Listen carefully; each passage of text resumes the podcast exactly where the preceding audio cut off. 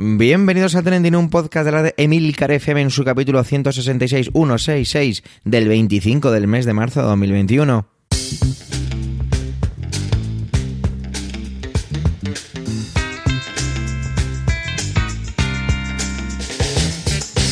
Trending es un podcast solo que pasa, solo lo que ocurre, son noticias que vuelan las redes sociales. Todo yo con opinión y siempre con el ánimo de compartir. Por ello somos varias voces, aunque yo, Javier Soler, haga de presentador. Trending es tu podcast de noticias semanal. Adelante. Bueno, bienvenidos a la primavera, que la sangre altera y que todo lo mueve al final.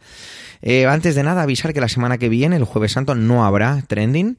Eh, no es que yo sea especialmente religioso, pero como yo estoy de vacaciones, pues hago que todos los colaboradores también se las tomen.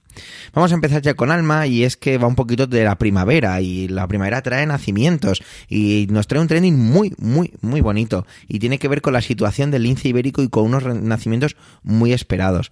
Adelante, Alma.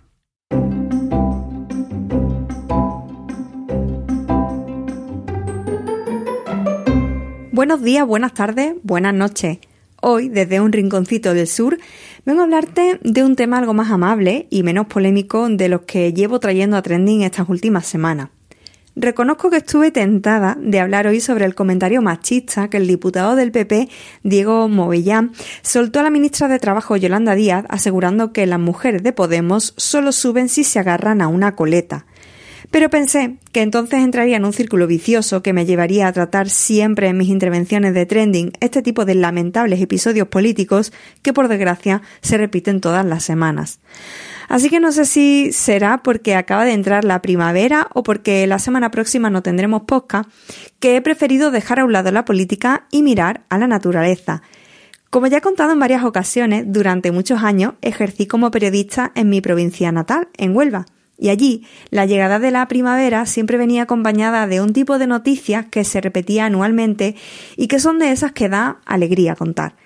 Puede que no lo sepas, pero estamos en plena temporada de nacimientos del lince ibérico, esa especie que gracias al esfuerzo de las administraciones y al programa de cría en cautividad en varias localizaciones ha conseguido salir de la lista en especies en riesgo crítico de extinción, aunque a día de hoy sigue estando muy amenazada.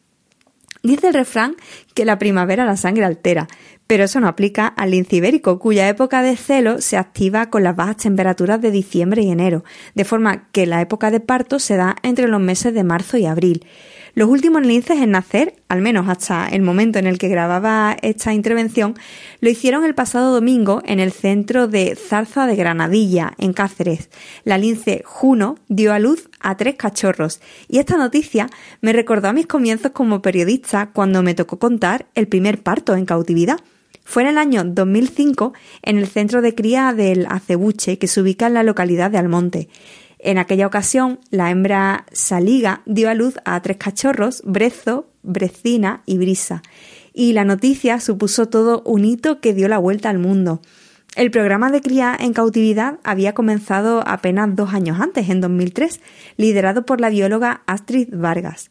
A principios de esa década quedaban en la península ibérica apenas 100 ejemplares de, lince y estaba catalogada como en peligro crítico de extinción. Bueno, pues en otoño de 2020, hace apenas unos meses, nuestra península ibérica contaba con 894 ejemplares de esta especie en libertad, casi 10 veces más que cuando comenzó el programa. Bueno, solo en 2019 el número de ejemplares aumentó en un 23%. En este programa de conservación del lince participan los gobiernos de España y Portugal y tienen una web que se llama eh, www.linexitu.es en la que hasta hace muy poco tenían emisión en directo del, eh, del, centenar de cámaras que vigilan los diferentes centros las 24 horas del día y los 7 días de la semana. Sin embargo, he de decir que cuando preparaba mi intervención, pues esta emisión en directo no funcionaba. De todas formas, como no pierdo la esperanza de que la arreglen, dejo el link en las notas del programa por si quieres engancharte a este gran hermano lincero. Y también dejaré el enlace a la fanpage de Facebook del programa de cría, porque ahí van publicando los vídeos de cada parto y bueno, y otras curiosidades de la, vida de, de la vida de los ejemplares que están en cautividad. Como por ejemplo el parto de Nota, que fue la hembra del centro de la Ceuche, que el pasado lunes 15 alumbró a cuatro cachorros, y con ellos este centro suma ya 10 nacimientos solo en lo que llevamos de 2020, y eso que se espera que en las próximas semanas pues haya alguno más. Bueno, de hecho, la temporada de, de parto del año 2020 se cerró con 32 crías en total. De todas formas, si hay una noticia llamativa respecto al lince ibérico es que en este 2021 se ha registrado el mayor parto múltiple. Eh, fue el pasado 12 de marzo cuando la hembra granadilla dio a luz a nada menos que seis cachorros en un pajar de una finca de Jaén. Bueno, la propia consejera de Agricultura, Ganadería, Pesca y Desarrollo Sostenible de la Junta de Andalucía, Carmen Crespo, lo publicaba en Twitter junto a un vídeo súper adorable de los seis pequeños linces.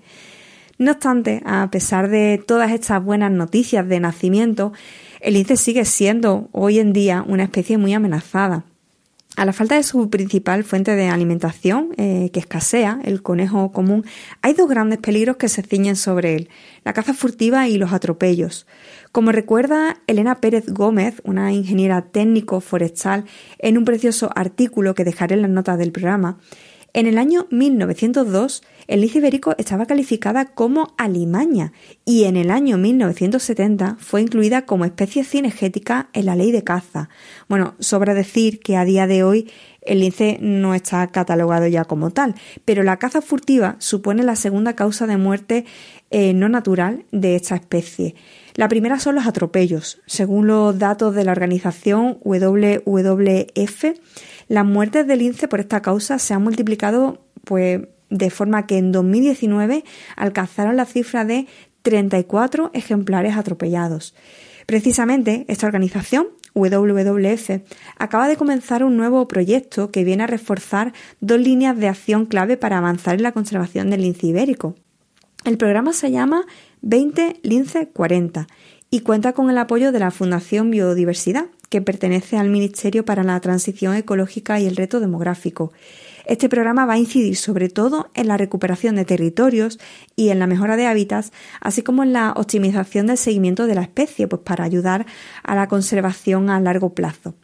Bueno, está claro que aunque se ha avanzado mucho en las últimas décadas, aún queda trabajo por hacer para sacar al lince de esa lista de especies en, en peligro de extinción. Espero que te haya gustado conocer un poco más del lince ibérico y bueno, ahora toca escuchar el resto de temas que traen mis compañeros de Trending.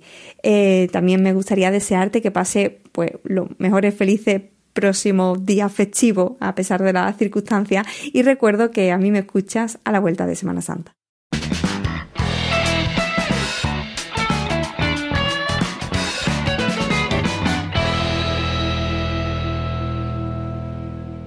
Tras muchos meses, Manuel, que se dedica al mundo de la cultura, asociaciones y profesionales, pues están estado trabajando para hacer una declaración al Ministerio de Cultura en los problemas que vive el sector. Y nos viene a traer esa declaración que incluso él ha preparado dentro de, de todo esto. Adelante, Manuel.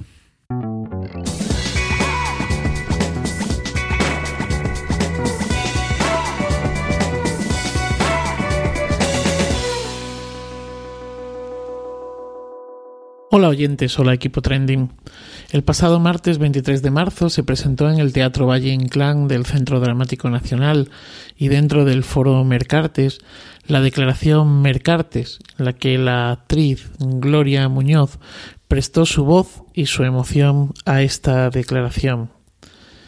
Y es que cuando pensamos en un espectáculo escénico del tipo que sea, cuando hablamos de cultura, rara vez pensamos en todo lo que hay detrás, no se trata solo de ese tiempo que el artista está en escena o en un rodaje o en un estudio. Eh, hay más. Es que detrás hay muchas horas de trabajo y muchos profesionales. El sector de las artes escénicas, el sector cultural, dentro del cual me incluyo, reclama, pide, declara, eh, solicita, sueña, pues con un marco eh, legal administrativo, eh, burocrático incluso, que cambie radicalmente esta situación en la que nos encontramos. El sector de las artes escénicas y el sector cultural, y leo textualmente la declaración, generamos valor económico y social, nos hemos convertido en un buen potenciador del turismo y de la hostelería, vertebramos territorio y población, contribuimos a generar riqueza y empleo y generamos beneficios sociales e individuales insospechables. Durante los momentos más duros de la pandemia, contribuimos tanto a la salud individual como al bienestar social general, unos beneficios que se muestran particularmente valiosos cuando hablamos de nuestra contribución a la integración y a la cohesión social. Por eso no es extraño vernos comprometidos y alineados con múltiples retos de la sociedad como lo son la lucha contra la desigualdad, la exclusión o la discriminación. En definitiva, creemos que las administraciones públicas deben considerarnos un activo con capacidad contrastada, para ayudar a salir de la crisis y a reconstruir la sociedad. Y es que, como decía antes, la cultura va más allá de esa hora en la que me subo a un escenario y cuento cuentos. No solamente por la preparación que hay detrás o las horas de trabajo que hay detrás, sino por el bienestar, los beneficios eh, e incluso por, por la eh, capacidad de generar eh, valor económico con aquello que hacemos los que nos dedicamos a la cultura. En esta declaración, las medidas que se piden, entre otras cosas, bueno, son bastante variadas. Resumiré algunas o pretendo contarles algunas. Por un lado, la coordinación de las administraciones públicas en cuanto a subsidiariedad se refiere, ¿no? A esos subsidios que prestan y que en muchas ocasiones pues están totalmente descoordinados. Es necesario también un plan estratégico de las artes escénicas y de la música que guíe la acción de todas las administraciones. Es necesario también que se diseñe una nueva política de fomento de las artes escénicas y de la música que se adecue precisamente pues al calendario, se adecue a las prácticas y a la diversidad del sector. Este sector, como el de otros tantos sectores, eh, es muy temporal, muy intermitente en la mayor parte de las cosas son muy pocos los artistas que pueden decir que trabajan todos los días de la semana y que enlazan un trabajo con otro. Es necesario también un plan estratégico de las artes escénicas y de la música, pues que, que se adapte y que se reinterprete la normativa de las normas de contratación. Es necesario desarrollar políticas que pongan en relación las artes escénicas y la música con la educación, con la escuela, porque esa es una apuesta de futuro para nuestro país. Miedo me dan aquellas comunidades autónomas en las que la educación o la cultura quedan en manos de gente que no sabe. Y en este sentido, miedo me da también, o ya poco miedo me da, nuestro desaparecido ministro de Cultura, José Luis Rodríguez Uribe. Es necesario el desarrollo pleno y diligente del Estatuto del Artista, que prometió nuestro ministro eh, y que no ha llegado, y que como creo que ya me han escuchado en alguna otra ocasión, cuando llegue probablemente será tarde. Es necesario un marco genérico para el desarrollo de las relaciones laborales dentro de las artes escénicas y de la música, elaborar un manual de buenas prácticas, reglamentar específicamente toda la cuestión de riesgos laborales, que cuando uno, y esto me ha pasado con mi empresa, cuando uno llega y pide a una empresa de prevención de riesgos laborales que haga ese plan, eh, pues lo que te encuentras es que la mayor parte de ellos desconocen el sector. A ver, que no todo el mundo tiene que saber de todo, pero sí que eh, el desconocimiento es brutal. O, por ejemplo, la adecuación de la categorización administrativa de los diferentes trabajos del sector, que muchas veces, pues como hay toda una serie de vacíos, pues actores contratados como administrativos y cosas similares. Es necesario un marco regulatorio sobre el streaming, que además, bueno, pues es que ha sido brutal y vital en esta pandemia, ¿no? y no solamente del streaming, sino de todos los productos digitales. Es necesario que el poder legislativo de este país realice una modificación urgente de la ley de contratos del sector público que nos asfixia totalmente. No estoy diciendo que se nos quite, Estoy diciendo que se adapte. No podemos entrar en el mismo saco una función de cuentos en una biblioteca que una obra mayor para la construcción de una biblioteca. Es que no es lo mismo. No es lo mismo. ¿Vale? Y sobre todo, por encima de todo, junto a todo, la bajada del IVA de las operaciones eh, vinculadas pues a las contrataciones artísticas y por supuesto a las entradas, ¿no? En consonancia con, con esto otro. Es decir, en la actualidad, en el mejor de los casos, estamos pagando un 10% de IVA y en el peor hasta un 21%. Eso significa que cuando hago un presupuesto para una de mis sesiones de cuentos, 21 de cada 100 euros son recaudados directamente para el Estado. Ojo, que esto no tiene nada que ver con una exención del IVA. No, no, los artistas queremos pagar impuestos. Luego hay otros que crean empresas pantallas o hay otros que se marchan a Andorra. De acuerdo, pero no estoy hablando de eso.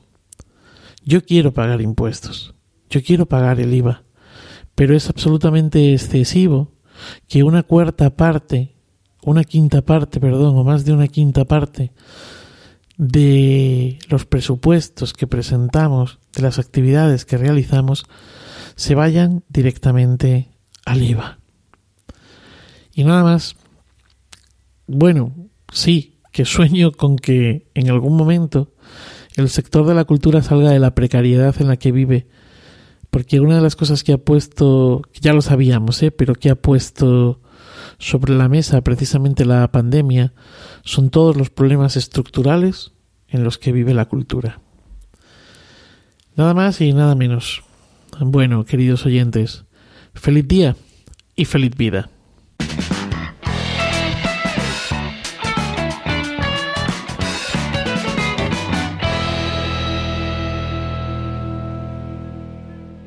No tengo ni idea del documental sobre Rocío Carrasco, no sé prácticamente nada lo que ha pasado. He visto por ahí unos tweets, pero creo que es un tema que no me ha interesado nada y por lo tanto creo que incluso lo he obviado o lo he ignorado a propósito. Sin embargo, mm, he tenido que leer un pelín porque Antonio trae una intervención relacionada con, con, esta persona, con Rocío Carrasco, o más bien con lo que podríamos decir que es las consecuencias de el caso Rocío Carrasco, las declaraciones que ha hecho, que vuelven a avivar un poco las llamas de la relación entre el poder de la política y el poder judicial. Así que vamos a ver cómo, cómo, cómo lo analiza. Adelante, Antonio.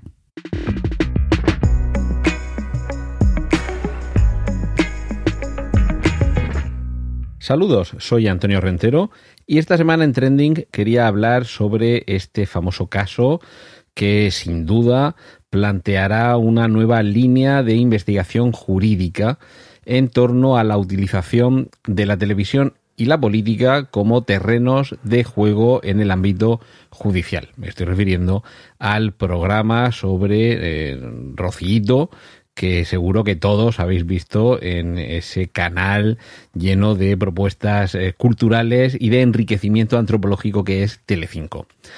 Si se me escaparía el, tiempo necesario para hablar esta semana, y eso que muchas veces me enrollo, si tengo que explicaros los antecedentes. Entonces, si no sabéis de qué va todo lo de Rocito, eh, haced como si esto no fuera con vosotros, pasad al siguiente contenido aquí en Trending y olvidaros de, olvidaros de esto, que es lo mejor que podéis hacer. Y si sabéis un poquito de qué va, me ahorro el contextualizar.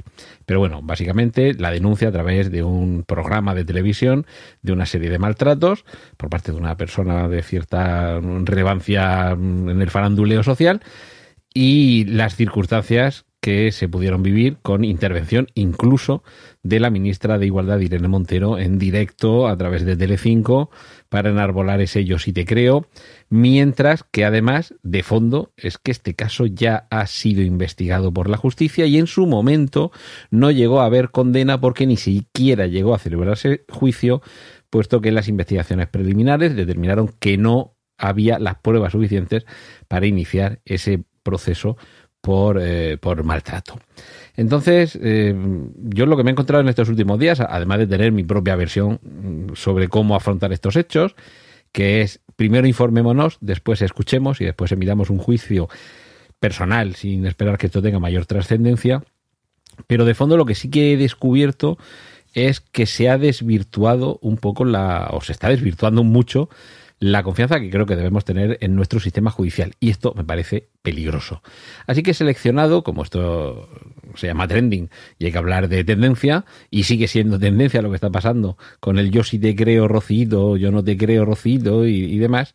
De hecho, ahora mismo, mientras estoy grabando esto, las eh, tendencias, eh, la primera tiene que ver con abusos sexuales en la iglesia, la segunda con un teléfono móvil, la tercera con Laura Fa, que no sé quién es, y ya la tercera tendencia que me, que me aparece en Twitter es el hashtag yo no te creo Rocío y una, una, referencia al apoyo por parte de la ministra Irene Montero a Rocío Carrasco con el yo sí te creo. Es decir, que como veis es un tema candente. Y me he venido a unas cuantas referencias en forma de tweets de algunos personajes, personajes, mm, algunas personas eh, a las que mm, algunas de ellas sí las sigo, otras las he descubierto. Me parece que en cualquier caso sí que tienen algo interesante que transmitir y lo han hecho a través de sus tweets. Por eso me voy a convertir en transmisor de lo que eh, esta semana, estos días, eh, a consecuencia de este programa y de estos sucesos, han, han, dicho personas en cuyo criterio creo, por lo menos creo que sí que es interesante conocerlo. Vamos a empezar con arroba alba-tm90 que es una, una juez, una juez que, que, además es joven, por la foto que aparece en su perfil, y se define en su bio como juez, leo, veo películas y series e intento no discutir por tonterías. Con 5.000 seguidores me parece eso de no discutir por tonterías un, consejo muy a seguir. Un, un, hilo muy cortito, apenas seis, seis tweets que os voy a decir, que os voy a leer. Empiezo. El maltrato, ya sea físico o psicológico, especialmente cuando se prolonga en el tiempo, y esto es frecuente, es uno de los peores sufrimientos que le puedes causar a un ser humano, sobre todo cuando esta persona te quiere o piensa que lo hace y es incapaz de alejarse de ti. No podemos engañarnos, existe, se da con mayor frecuencia en hombres a mujeres y destroza vidas. Así que sí, hay que combatirlo, que la persona que lo sufre sea capaz de ver su situación y reúne el valor suficiente para denunciar, pedir ayuda. En la línea de lo que comentaba Zucker778, eh, otro usuario que es fiscal, de, la sección de delitos de odio y discriminación, es muy peligroso poner en tela de juicio no ya la eficiencia del sistema judicial, sino la voluntad de quienes forman parte de él. Y el mayor peligro es, el mayor peligro, a ver si lo bien, y mayor es el peligro si la desacreditación viene por parte del gobierno. ¿Puede haber errores judiciales? Sí.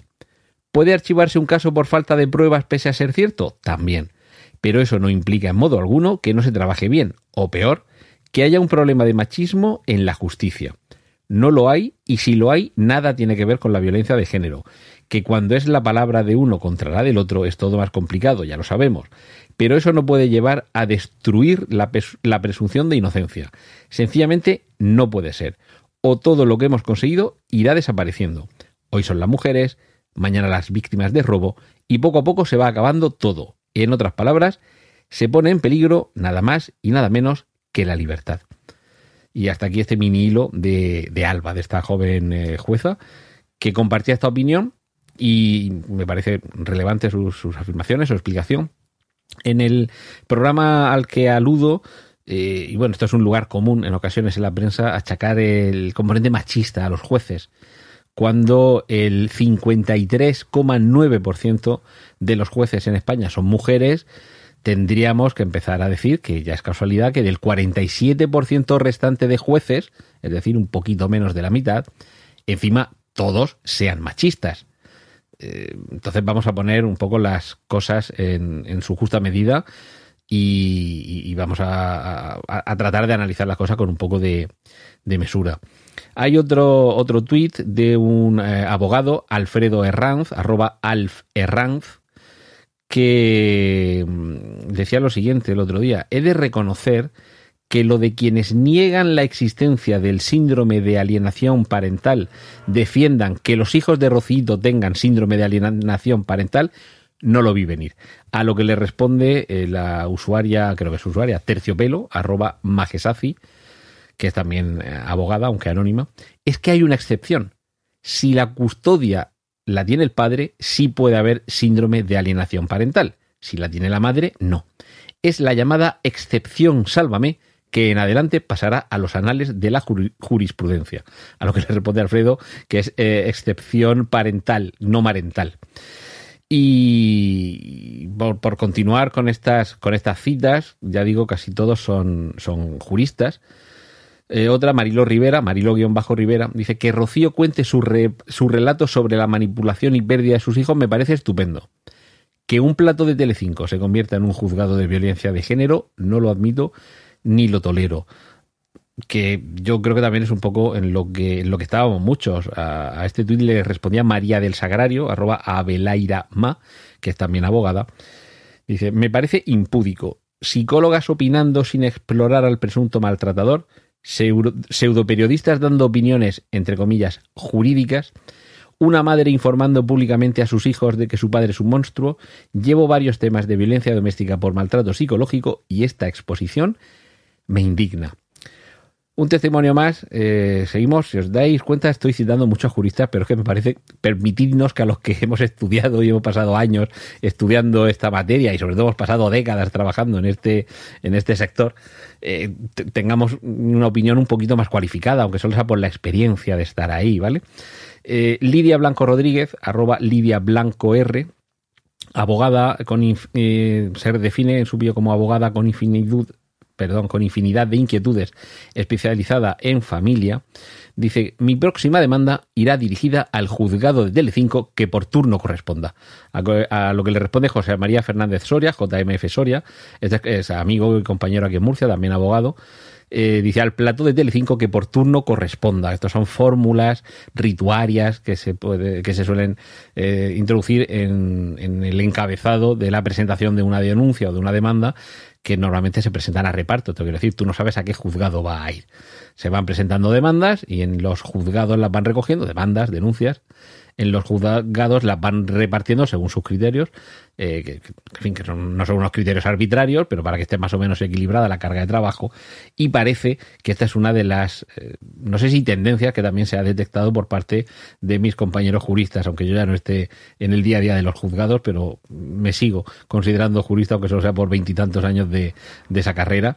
Y esto lo concluiría antes de cerrar con una noticia, con un tuit de Fernando Goma, arroba F Goma L, que es hermano de, bueno, uno de los hermanos Gomá. Cualquiera que veáis en Twitter que, tenga el apellido Gomá o casi cualquiera, si pertenece a esta familia, merece la pena seguirlo. Son casi todos ellos juristas, notarios y, bueno, tenemos también el filósofo eh, Javier Gomá y algún periodista y merecen mucho la pena todos ellos. Una, de verdad, una familia, gente inteligentísima, con un sentido del humor brillante y certeros. Y como digo, Fernando Goma eh, publicaba un tuit en el que decía, cualquier ideología que vaya en contra de la presunción general de inocencia y prime el yo te creo para condenar a alguien es totalitaria y un peligro para la democracia y la libertad. Olvidaos del yo sí te creo, coma hermana. Olvidaos de ese hermana y poned ahí cualquier otro colectivo, cualquier otro representante de un colectivo y que prime la confianza en su afirmación sobre la presunción de inocencia de aquel contra quien se vierte esa afirmación. Eso es totalitarismo. Pero es que además, y este ya es el colofón, que ya esta semana me he alargado más de la cuenta, titular. Ante la pregunta, bueno, cuando interviene en Telecinco la ministra Irene Montero y, y está hablando sobre, sobre este asunto, sobre esta cuestión, eh, que es cierto que está eh, sobreseído, en un estado de sobreseimiento provisional, pero mm, claro, si no había pruebas suficientes para abrir el, caso, y de esto han pasado ya unos cuantos años, ¿vale? Esto no fue ayer cuando se dictó ese auto de sobreseimiento provisional.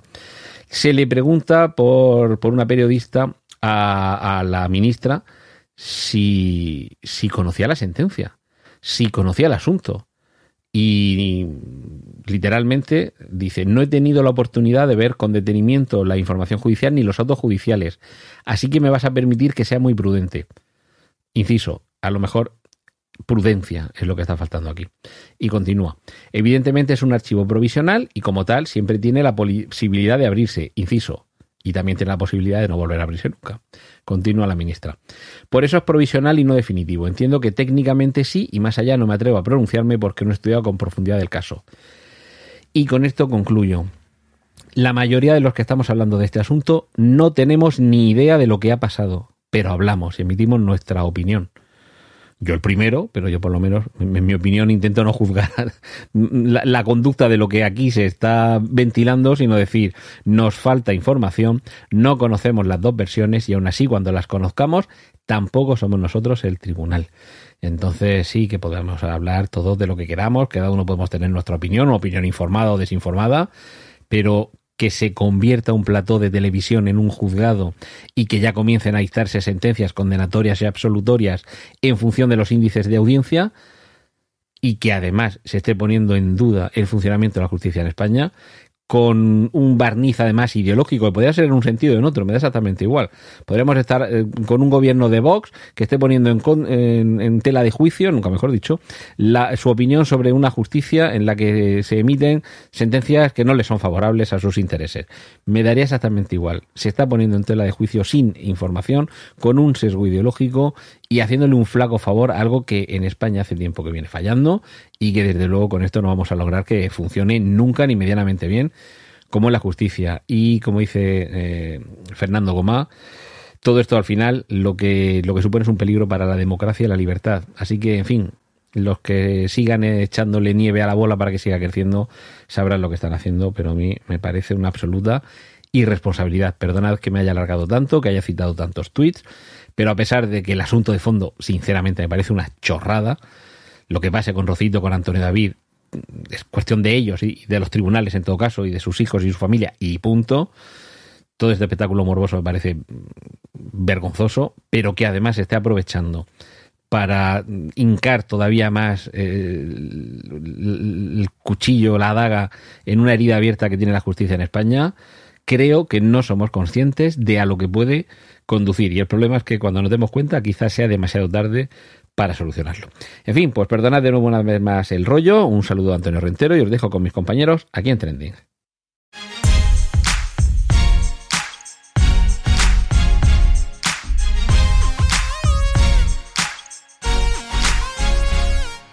Cuando leí el tweet de la noticia que voy a que he querido traer aquí a Trending, enseguida justo debajo vi otro tweet de una persona y es que no pude evitar sentirme totalmente congraciado con, con lo que él decía.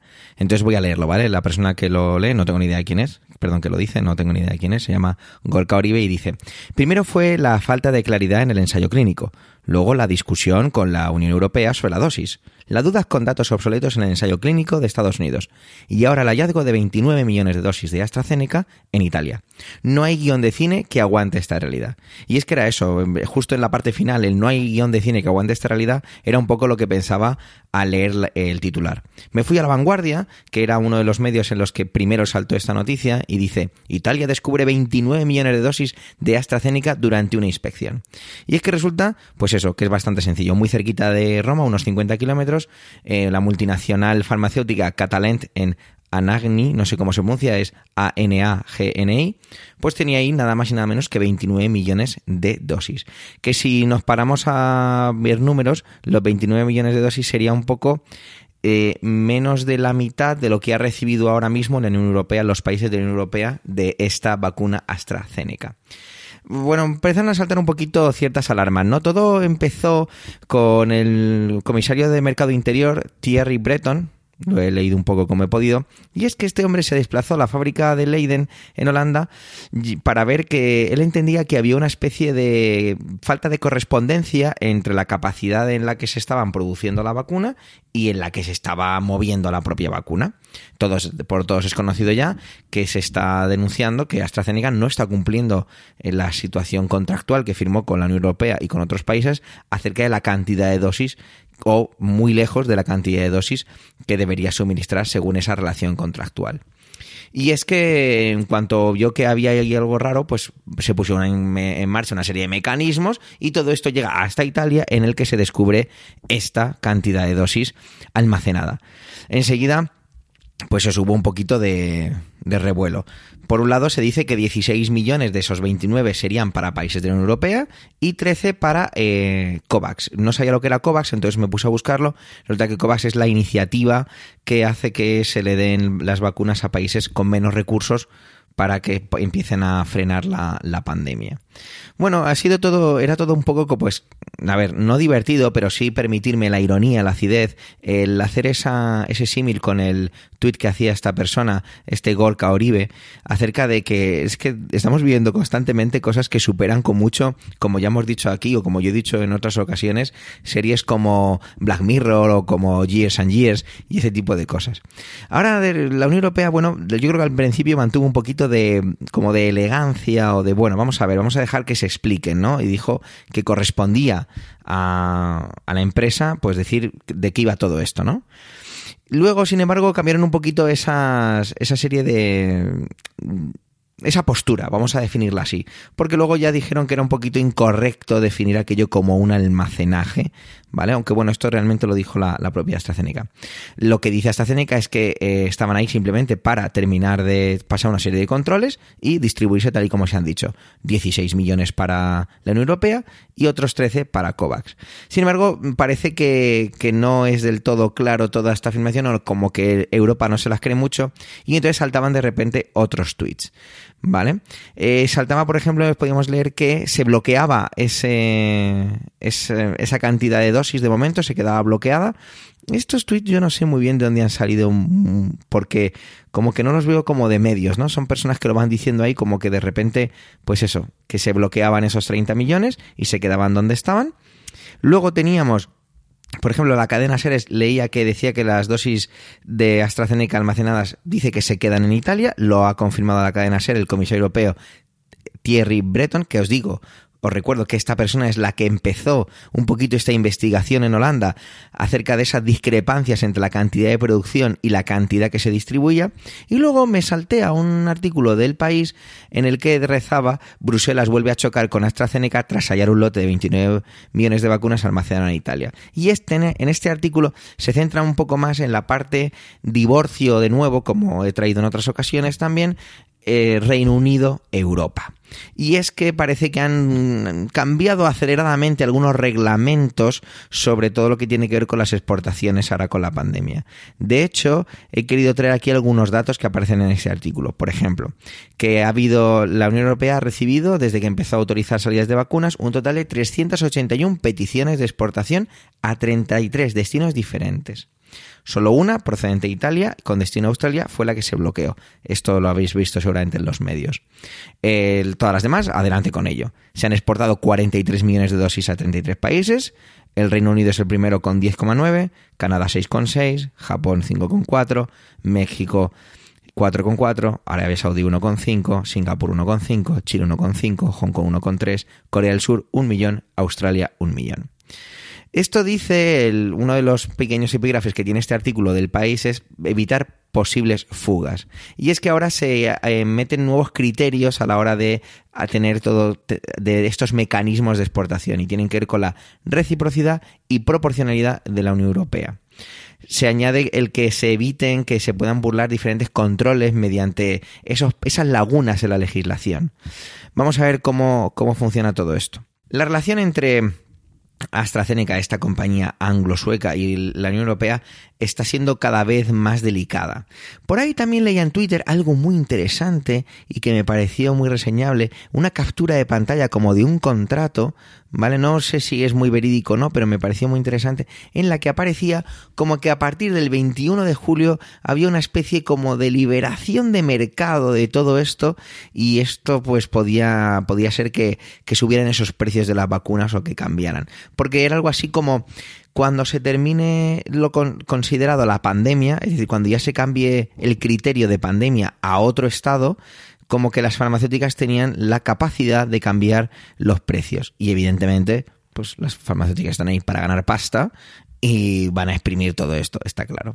Sin duda, todas estas relaciones, todo esto, ya he dicho varias veces que la pandemia nos ha enseñado cosas muy interesantes sobre cómo funcionan los mecanismos sociales y cómo funcionan las, las, diplomacias internacionales y sobre todo cómo funcionan realmente los mecanismos. En España yo siempre mm, llamado, me ha llamado mucho la atención cómo todo esto de las autonomías, a mí, a mí personalmente me ha puesto manifiesto que que el gobierno central tiene ciertas capacidades para lo que quiere o ciertas capacidades para lo que no quiere. Es un poco la sensación que tengo. Europa está demostrando o quiere demostrar que es un, es un fuerte, es un protagonista, es un, es un mecanismo de control reforzado y con una presencia autoritaria incluso en algunos casos y creo que el divorcio del Reino Unido está poniendo de manifiesto pues más cosas interesantes. Todo esto de la vacuna AstraZeneca es un ejemplo más. Por desgracia al final, como me ha pasado en muchas intervenciones, todo esto es eh, que tiene que ver con el dinero y yo creo que esto es simplemente mecanismos para poder camuflar o poder mover, llamarme teoría conspiranoico si queréis, pero creo que tiene que ver un poco con eso y es la capacidad que puede tener AstraZeneca para poder guardar una cantidad de vacunas para luego poder hacer con ellas lo que considere.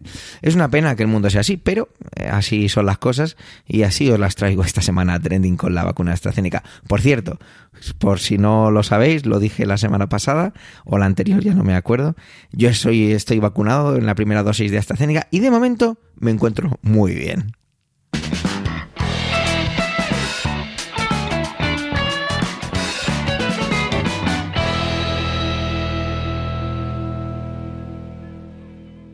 Gracias por vuestro tiempo, gracias por querer escucharnos en este capítulo centésimo sexagésimo sexto. Tenéis la web emilcar.fm barra trending y Twitter arroba trendingpod por si queréis dejarnos algún comentario. Un saludo y hasta dentro de dos semanas.